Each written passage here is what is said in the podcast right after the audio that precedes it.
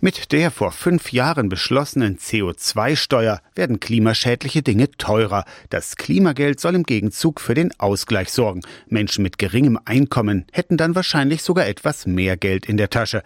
Einfach gesagt, CO2-Steuer und Klimageld zusammen machen Klimaschutz sozial gerechter.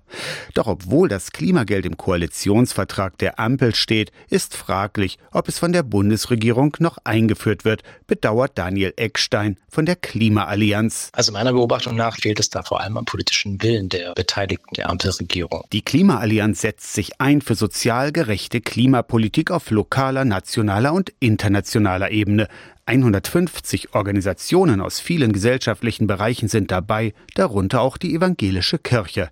Ein Problem beim Klimageld, um das jedem Bürger auszuzahlen, fehlen die Bankverbindungen. Hier hat die Bundesregierung ein sehr umständliches Verfahren gewählt, um die Kontonummern mit der Steuer-ID zu verknüpfen. Das wäre unserer Meinung nach auch sehr viel schneller gegangen. Die Klimaallianz hatte ein Verfahren vorgeschlagen, um bestehende Daten verschiedener Behörden für die Auszahlung zu nutzen ohne Erfolg.